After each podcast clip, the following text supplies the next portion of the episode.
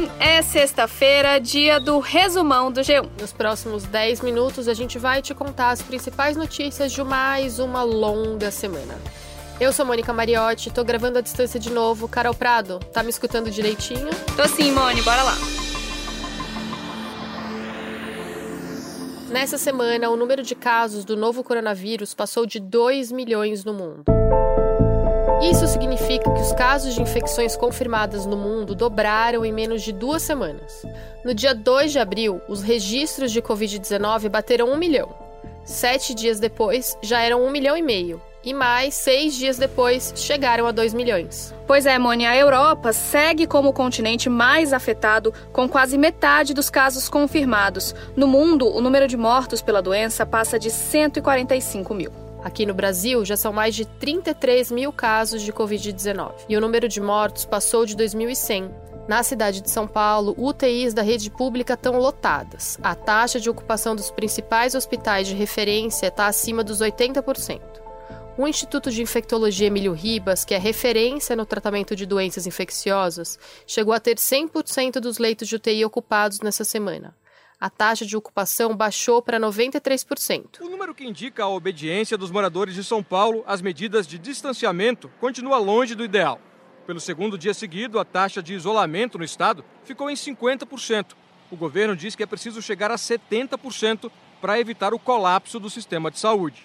É, com o sistema de saúde à beira do colapso e o baixo índice de isolamento, o governador do estado, João Dória, decidiu prorrogar pela segunda vez as medidas de isolamento social no estado. A medida obriga o fechamento do comércio e mantém apenas os serviços essenciais. Até o dia 10 de maio, domingo, está prorrogada a quarentena em todo o estado de São Paulo valendo a determinação do governo do estado para os 645 municípios do estado de São Paulo. Mas não é só em São Paulo que a situação do sistema de saúde está crítica. No Amazonas, o hospital de referência para a Covid chegou à capacidade máxima e não tem mais profissionais para receber os pacientes. Aqueles que estavam na fila de internação foram encaminhados para o hospital de campanha de Manaus.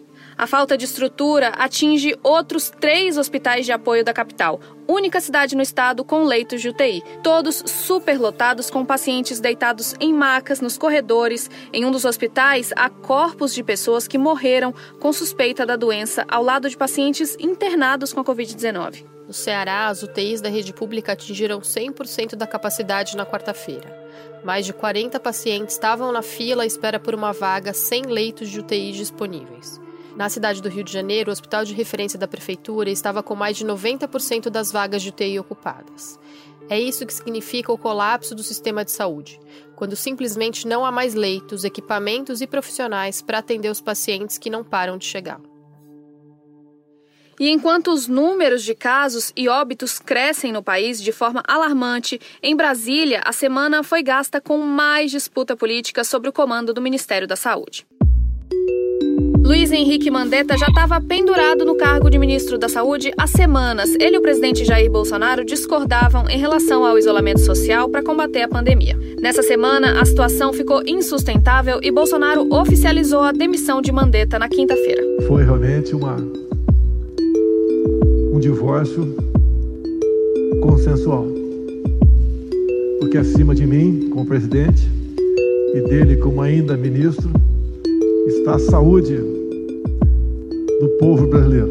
Nada tem significado que não seja uma defesa intransigente da vida, uma defesa intransigente do SUS e uma defesa intransigente da ciência. A ciência é a luz, é o iluminismo. É através dela que nós vamos sair. O novo ministro da Saúde é o médico oncologista e empresário do setor de saúde Nelson Teich que tomou posse nesta sexta-feira. Taishi não tem experiência na gestão pública da saúde. Em pronunciamento ao lado do presidente, ao ser anunciado como novo ministro, disse que não vai haver uma mudança brusca nas medidas de isolamento social e que quer implementar uma política de testagem em massa. A gente vai ter que fazer um programa de teste.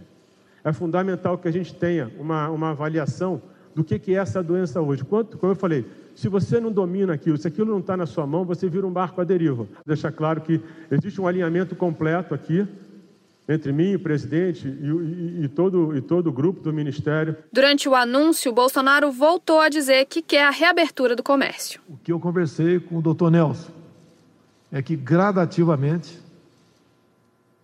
nós temos que abrir o emprego no Brasil. Essa grande massa de humildes não tem como ficar preso dentro de casa. E o que é pior, quando voltar, não ter emprego e que ele não foi consultado sobre as medidas de isolamento social implementadas por governos estaduais e prefeituras. Ele foi alvo de panelaços em várias cidades do país enquanto falava.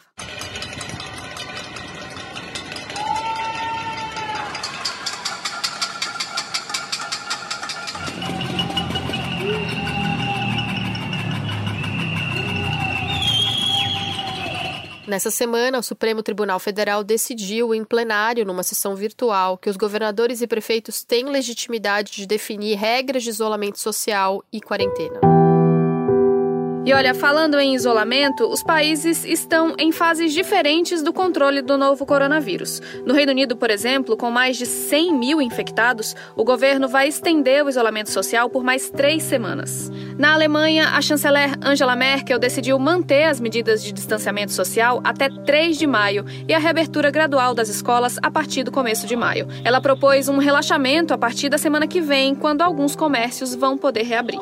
Merkel afirmou que foi graças ao isolamento social que os hospitais alemães não viveram uma sobrecarga. Já na Dinamarca, as escolas começaram a ser reabertas gradualmente nessa semana. Carol, enquanto isso, no Japão, o governo estendeu o estado de emergência para todo o país.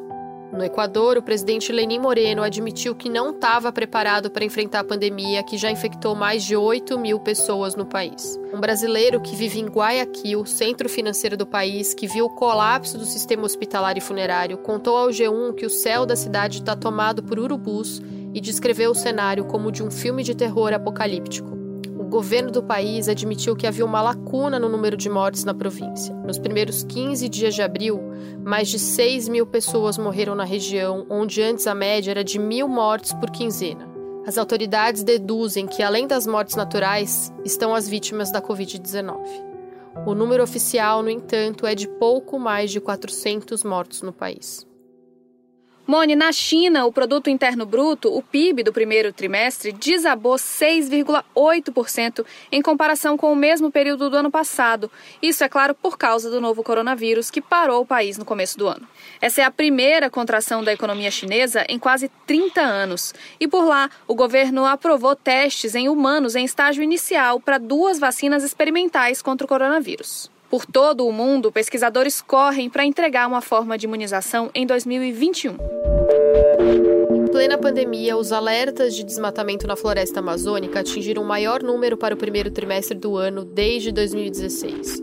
Os dados são do Sistema de Monitoramento DETER, desenvolvido pelo Instituto Nacional de Pesquisas Espaciais, o INPE. Eles mostram que os alertas de desmatamento em janeiro, fevereiro e março aumentaram 51% em relação aos mesmos meses do ano passado. O G1 fez uma comparação só dos meses de março de 2019 e 2020, para saber se os alertas de desmatamento diminuíram ou cresceram em meio às medidas de isolamento social por causa da pandemia. O resultado é que teve um aumento de quase 30% dos alertas de desmatamento. Segundo pesquisadores, a tendência de aumento ocorre desde o ano passado. De acordo com os especialistas, essa alta é consequência do discurso político contra a proteção ambiental e a redução da fiscalização. Preta, preta, pretinha. Carol, e no começo dessa semana morreu o cantor e compositor Moraes Moreira, que tinha 72 anos. Ele sofreu um infarto em casa no Rio de Janeiro. Ele ficou conhecido por revolucionar a música popular brasileira no fim da década de 60 com o grupo Novos Baianos, que misturava ritmos como samba, frevo, rock e maracatu. Acabou chorar e ficou tudo lindo de manhã cedinho. Pois é, Mônio Moraes foi o primeiro cantor a subir num trio elétrico no carnaval de 1976. Ele puxou a multidão no trio de Armandinho, Dodô e Osmar. A família dele decidiu não divulgar o local do velório e do enterro para evitar aglomerações nesse momento de pandemia do novo coronavírus. O cantor foi homenageado por seus vizinhos na Rua das Acácias, na zona sul do Rio.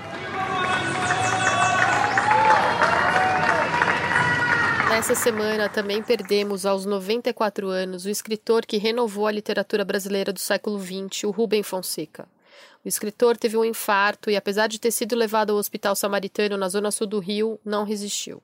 Ele foi autor de clássicos como Lúcia McCartney, Feliz Ano Novo e seu livro mais recente, Carne Crua. Rubem Fonseca conquistou grandes prêmios da literatura brasileira, como Camões e o Machado de Assis, ambos pelo conjunto da obra. Ler nos torna melhor, permite que a gente entenda melhor o outro e permite que a gente entenda melhor a nós, a nós mesmos. Então, meus amigos, viva o trabalho e viva a leitura! Na quinta-feira morreu também no Rio de Janeiro Luiz Alfredo Garcia Rosa, aos 84 anos, outro escritor importante para a literatura brasileira. Ele estava mais de um ano internado depois de ter sofrido um AVC. Garcia Rosa era um dos principais escritores de romances policiais. Ao todo, ele escreveu 12 livros e muitas de suas histórias foram para a TV e para o cinema, como a do popular Detetive Espinosa. Seu primeiro livro também vai virar filme com o ator Lázaro Ramos no papel de detetive. A gente fez com o maior carinho porque o Garcia Rosa é um autor que merece ser lido, ser adaptado, ser visto, ser visitado, revisitado todos os dias. E esse foi o Resumão, o podcast semanal do G1, que está disponível no G1, claro, no Castbox, no Apple Podcasts, no Google Podcasts, no Spotify, no Deezer ou na sua plataforma preferida. Se você gostou do nosso podcast, então assina e pode compartilhar com quem você quiser. Esse programa foi feito por nós, à distância, e também por Jéssica Rocha, Isabel Seta, Luiz Felipe Silva, Thiago Kazuroski, Fernando Otto, Giovanni Reginato e Vivian Souza. A gente fica por aqui, se cuida, um ótimo fim de semana, cuidem-se, lavem as mãos, usem máscaras, fiquem em casa. Um beijo, bom fim de tchau, tchau. Tchau!